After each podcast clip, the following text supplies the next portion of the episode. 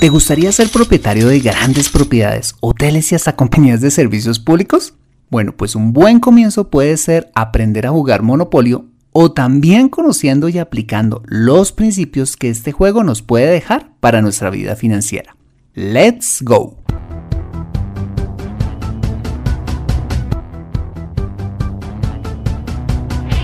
Bienvenido a Consejo Financiero el podcast de finanzas personales donde aprenderás a manejar inteligentemente tu dinero, salir de deudas, tomar buenas decisiones financieras y alcanzar una prosperidad sólida y duradera. Consejo Financiero son finanzas personales prácticas para gente como tú que desean transformar su futuro financiero. Bienvenido a bordo.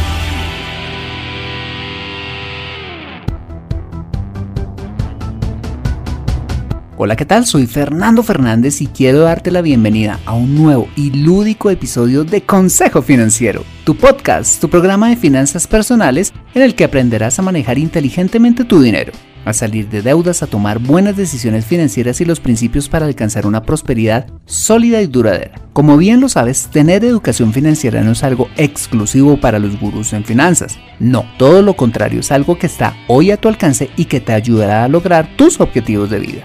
Si eres taquillero en un teatro, diseñador de drones, recepcionista en un spa, piloto del transbordador espacial o cualquiera que sea tu profesión, tarde o temprano necesitarás saber administrar correctamente tu dinero. En Consejo Financiero aprenderás de manera práctica lo que necesitas para ser un sensei de tus finanzas personales. Y como siempre te invito a visitar www.consejofinanciero.com, donde podrás encontrar este y muchos más contenidos de finanzas personales que estoy seguro van a ser de utilidad para tu vida financiera. Asimismo, te recuerdo que puedes encontrarme en facebook.com como Consejo Financiero Podcast, en LinkedIn como Fernando Fernández Gutiérrez y en Twitter como arroba Consejo Acertado. Nuevamente te invito a compartir tu historia de éxito escribiéndome a fernando.fernández.consejofinanciero.com para que me cuentes los logros que has tenido a raíz de escuchar este programa, para compartirlos y poder así inspirar a otros oyentes a lograr lo mismo que tú.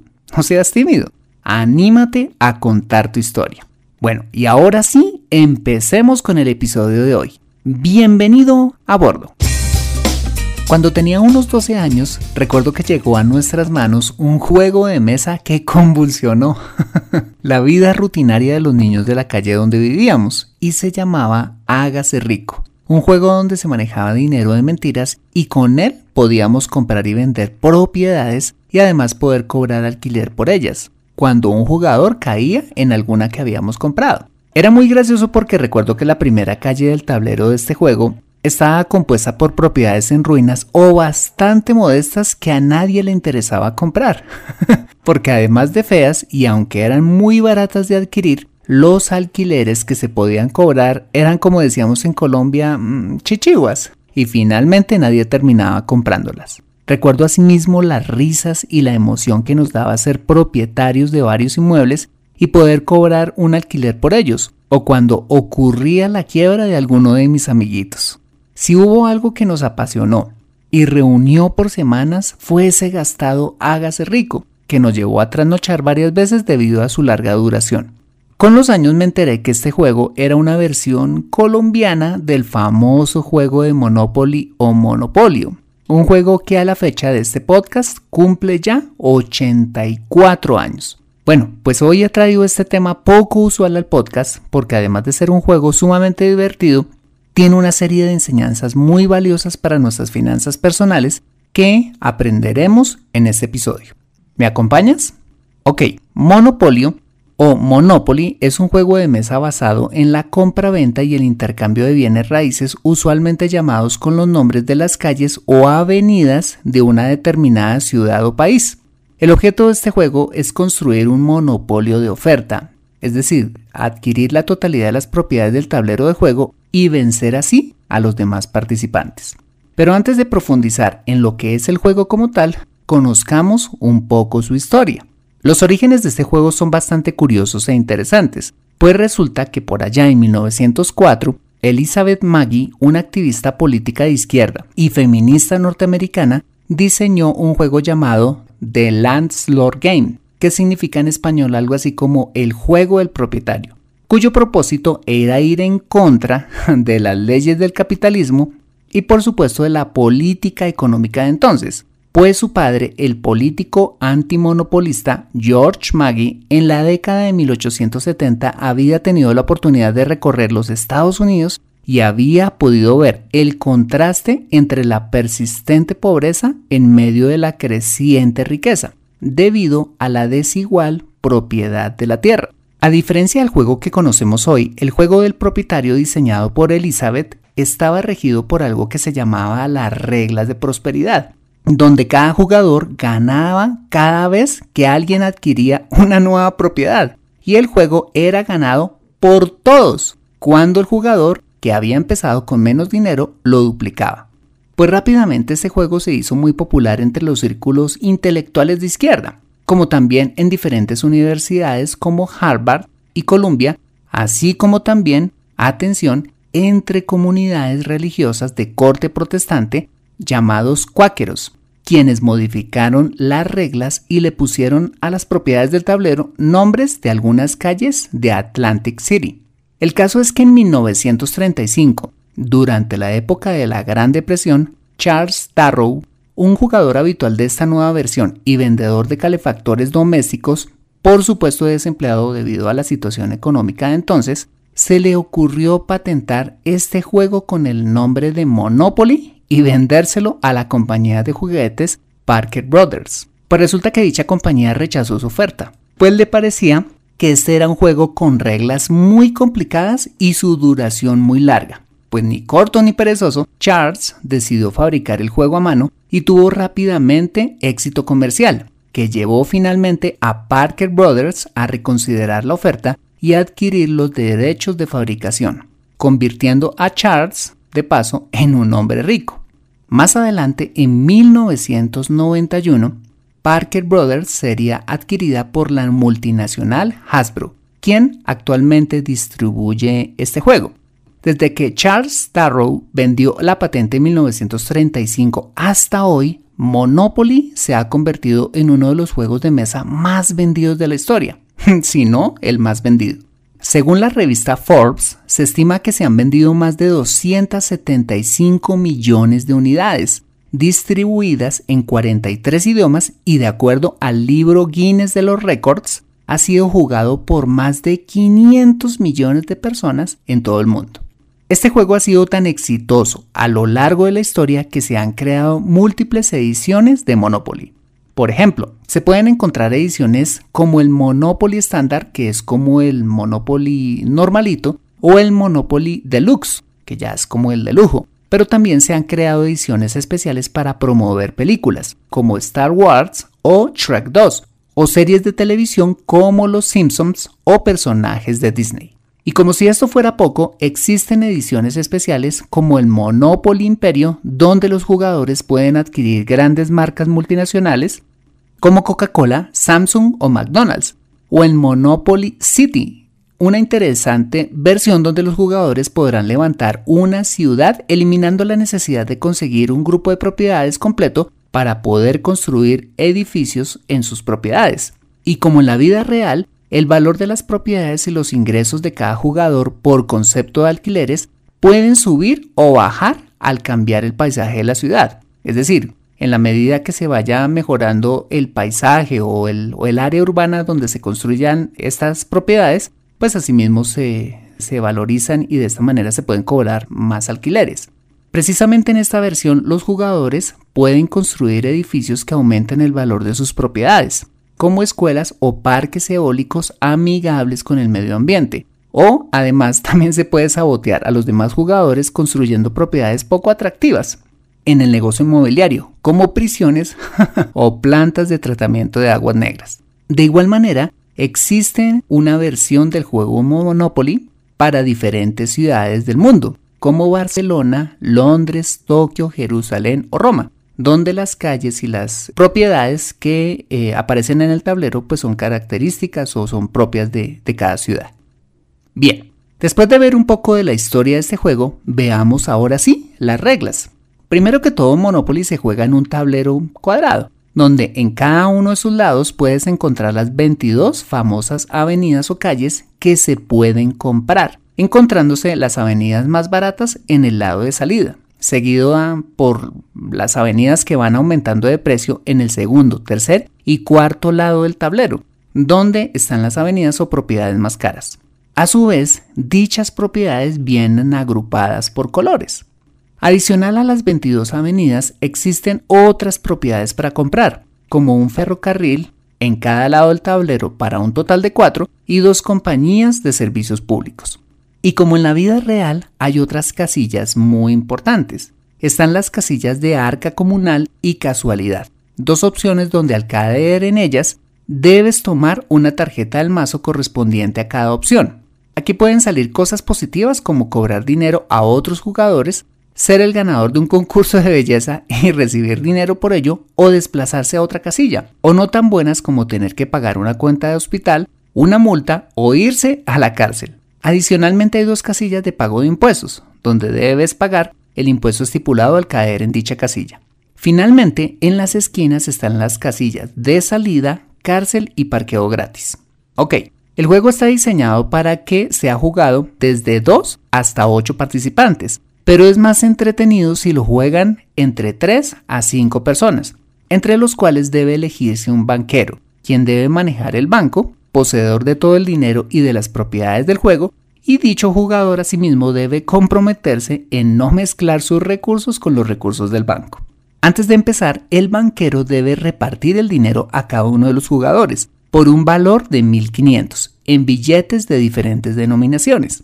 Para empezar, todos los participantes toman los dados y el que al arrojarlos obtenga el número mayor comienza de primera si le siguen en turno los demás participantes según estén ubicados alrededor del tablero de juego y en el sentido de las manecillas del reloj. Luego, y basados en la puntuación obtenida tras arrojar los dados, cada jugador puede comprar las avenidas, los ferrocarriles o empresas de servicios públicos en las que vayan cayendo o en caso de no querer comprarlas, deben permitir al banco que la subaste entre todos los participantes. La ventaja de comprar propiedades está en que si alguien cae en tus propiedades, puedes cobrar un alquiler, valor que depende del lado o sector donde esté ubicada dicha propiedad. O por el contrario, si caes en propiedades que ya tienen un dueño, deberás pagar un alquiler a su propietario. Ok, al arrojarse los dados, también puede suceder que un jugador caiga en las casillas de arca comunal, casualidad, impuestos o la casilla de ir a la cárcel, como te lo explicaba, con consecuencias positivas o negativas. ¿Recuerdas que te dije que las propiedades representadas en avenidas se agrupaban por colores? Bueno, pues el juego se pone aún más interesante cuando adquieres todas las propiedades de un mismo color, dado que puedes cobrar el doble de alquiler en ellas y además hacer mejoras, como construir casas u hoteles que incrementarían aún más el valor de los alquileres, empezando a construir así un monopolio. De igual manera, si se poseen los cuatro ferrocarriles o las dos compañías de servicios públicos, no se pueden construir casas, pero puedes cobrar más alquiler en dichas propiedades. Para adquirir dichas propiedades, un jugador no necesariamente debe caer en ellas, sino que podrá ofertar por ellas en las subastas o negociarlas libremente con otros participantes del juego. Si por ejemplo, un jugador al que llamaremos Manuel le falta una propiedad para completar las de color amarillo y otra participante a quien llamaremos Lucía tiene precisamente esa propiedad y a ella le falta digamos un ferrocarril para completar los cuatro del juego u otra propiedad para completar las avenidas digamos del color azul, Manuel y Lucía pueden intercambiar dichas propiedades según les convenga. Para garantizar que los jugadores no se queden sin liquidez, cada vez que pasen por la casilla de salida, el banco les hará un reembolso de 200. De otra parte, se puede ir a la cárcel de varias formas. la primera es cayendo en la casilla de ir a la cárcel. La segunda, si se te ordena ir a la cárcel en las tarjetas de arca comunal o casualidad, o si arrojando los dados obtienes tres veces consecutivas números dobles o lo que llamamos presadas, como por ejemplo un doble 2 o un doble 5. Para salir de la cárcel se debe sacar números dobles, tener una tarjeta para salir de la cárcel que salen las tarjetas de arca comunal o casualidad o pagar una fianza de 50 al banco. Cuando un jugador tiene problemas de liquidez y por ejemplo cae en una propiedad donde debe pagar un alquiler mayor al efectivo que posee, debe hipotecar tantas propiedades como le sea necesario al banco, teniendo que vender a este todas las mejoras que hizo en ellas como casas y hoteles, pero a mitad de precio, para recibir el préstamo por el valor de la hipoteca y además tener que pagar un 10% de interés por la misma y así poder pagar su obligación con el otro jugador. Durante este tiempo, dicho jugador no podrá cobrar alquileres sobre las propiedades hipotecadas. Como imaginarás, el juego termina cuando poco a poco cada uno de los participantes va quedando en bancarrota, cuando el valor de sus activos representados en efectivo y bienes inmuebles no alcanza para pagar todas sus deudas. Entonces, el ganador del juego será aquel que por la cantidad de las propiedades que tenga, el desarrollo construido en las mismas y el valor de los alquileres recibidos sobreviva y quiebre a los demás. Bien, los expertos en este juego recomiendan una serie de estrategias para que puedas ganar en Monopoly. He aquí algunas de ellas. La primera estrategia es comprar todas las propiedades que se puedan, con preferencia de las más baratas, con el fin de poseer lo antes posible muchos inmuebles, pero del mismo color, ya sea cayendo en la propiedad comprándolas en las subastas o canjeando propiedades como lo veíamos con otros jugadores, pero siempre guardando una cantidad fija de dinero para no quedarse sin liquidez. Una vez que se han adquirido las propiedades del mismo color, la segunda estrategia consiste en invertir en dichas propiedades, construyendo la mayor cantidad de casas y edificios posibles, para poder recibir altos alquileres cuando otro jugador caiga en estas. La tercera estrategia es repetir este proceso una y otra vez, recibiendo no solo efectivos sino propiedades en parte de pago y de esta forma adueñarte de todo el juego. La cuarta estrategia consiste en jugar siempre de manera conservadora, sin hacer operaciones riesgosas, manteniendo siempre buenos márgenes de liquidez, que te evite tener que hipotecar o vender propiedades en caso de que tengas que pagar un alquiler caro a otro jugador. Y la quinta estrategia es esperar a que los demás jugadores vayan quedando en bancarrota, debido a tener que hipotecar sus propiedades por falta de liquidez. Perfecto. Hasta aquí hemos visto la historia del Monopoly y las reglas básicas del juego. Pero entramos a lo más importante, a las lecciones o principios que nos puede dejar este famoso juego de mesa. Mira, Creo que el Monopoly es un juego muy exitoso porque refleja la realidad y posee muchos de los principios que se deben aplicar para tener éxito en las finanzas personales. De hecho, nuestras finanzas personales son como un juego, un juego donde hay reglas, principios y límites que debemos tener en cuenta para poder ganarlo. Bueno, pues el primer principio para ganar en Monopoly es llevar un presupuesto. sí, ¿por qué? porque para ganar es necesario establecer por anticipado de los 1500 que recibimos al comienzo del juego cuánto dinero vamos a invertir y cuánto dinero vamos a dejar de reserva para futuras contingencias.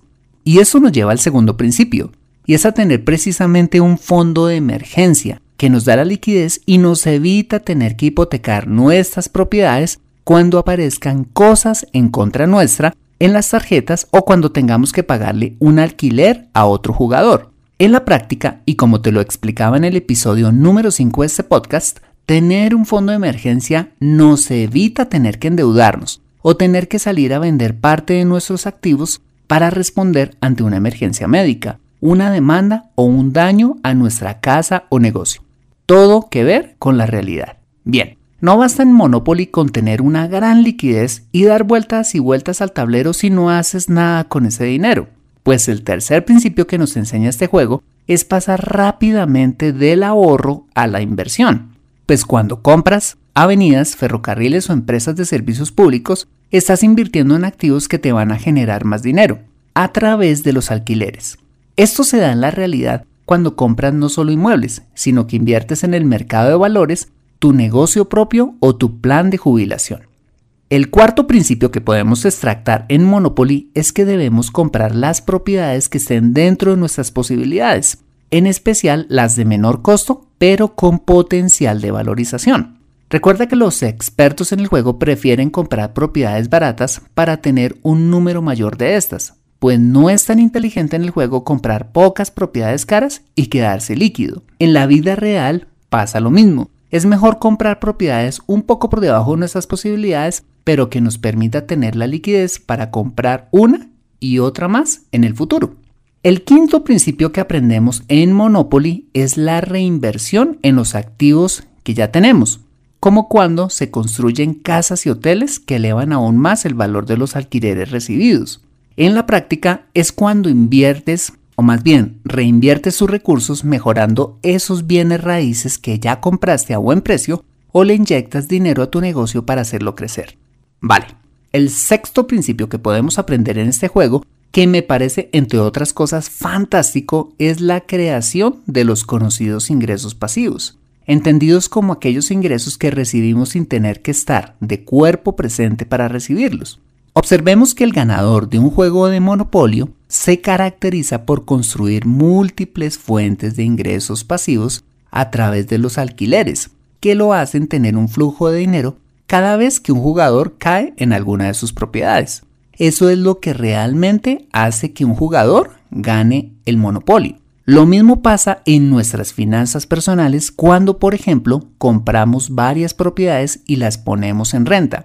Cuando tenemos un negocio por internet donde pueden comprar nuestros productos o servicios mientras dormimos o estamos haciendo otra cosa, o cuando por ejemplo compramos ciertos tipos de acciones que pagan dividendos con regularidad. Te invito a escuchar el episodio número 52 de este podcast donde te hablo precisamente de las 7 principales fuentes de ingresos pasivos. Excelente. El séptimo principio que podemos aprender jugando Monopoly es tristemente aprovechar los errores financieros de los demás. Cuando, por ejemplo, un jugador ante la imposibilidad de cumplir con sus obligaciones debe hipotecar o vender sus propiedades para responder por sus deudas y venderlas a un precio menor. En el mercado también pasa lo mismo. Hay múltiples oportunidades para tomar, como la oferta de bienes inmuebles a precios muy buenos, debido a la urgencia de sus propietarios por arreglar sus problemas financieros o saldar sus deudas, o la venta de negocios también muy interesantes por las mismas razones. ¿Quién va a aprovechar estas oportunidades? Pues quien tenga la liquidez necesaria y quien maneje mejor los principios de las finanzas personales. Y el octavo principio es que para ganar en este juego debemos tomar siempre decisiones conservadoras evitando al máximo recurrir a los costosos préstamos del banco, teniendo que vender a la mitad las casas y los hoteles que construimos en el juego para hipotecar nuestras propiedades y pagar además un 10% de interés. En síntesis, una descripción completa del horror de endeudarse. Y esto sí que lo podemos ver en la realidad. Muchas de las quiebras reales se dan tristemente porque empezamos un negocio con deuda o porque nos comprometemos en un costoso crédito de libre inversión o una hipoteca que simplemente no podemos pagar, porque pensamos que si nos apalancamos en la deuda podremos alcanzar más rápidamente nuestros objetivos financieros. Pienso que en las finanzas personales a la larga el que es prudente logra mejores resultados que el arriesgado. Como recordarás, más vale paso que dure que trote que canse. Bien, para concluir quisiera finalizar diciendo, como lo acabamos de ver, que podemos aprender lecciones valiosas de este famoso juego. Pues como te lo decía, las finanzas personales son como un juego también, pero que se desarrolla en la vida real. Y afortunadamente es un escenario donde para ganar no necesitas buscar la quiebra de nadie más. De hecho, esta es la única crítica que le hago a este juego porque enseña que alguien debe perder para que tú puedas ganar. No, todo lo contrario. Y como lo pensaba la creadora original de este juego, Elizabeth Maggie, en este mundo todos podemos ganar la carrera de nuestras finanzas personales sin tener que aplastar a nadie más, solo aplicando los principios adecuados. ¿Quieres interiorizar estos principios? ¿Te gustaría enseñárselos a tus hijos? Bueno, pues jugar Monopolio puede ser un buen comienzo y luego, por supuesto, poniéndolos en práctica. Conviértete en un experto en tus finanzas personales en Consejo Financiero. Bueno, muy bien, este ha sido el episodio número 78 de Consejo Financiero. Si te ha gustado este episodio, házmelo saber suscribiéndote al podcast y escribiendo un valioso comentario tuyo en torno a este episodio en cualquiera de las plataformas digitales donde escuches este programa. Asimismo, te invito a compartir este episodio a través de tus redes sociales con tus contactos, familia o amigos a quienes consideres les sea útil este episodio para su vida financiera. Bueno, soy Fernando Fernández, tu asesor financiero y anfitrión de este programa. Mis agradecimientos a José Luis Calderón por la edición de este podcast. Muchas gracias por compartir tu tiempo conmigo regando el jardín, bajando por una montaña rusa, levantando pesas o donde quiera que estés y recuerda. Consejo Financiero son finanzas personales prácticas para gente como tú que desean transformar su futuro financiero. Buena semana y nos vemos en el siguiente episodio. Hasta la vista, baby.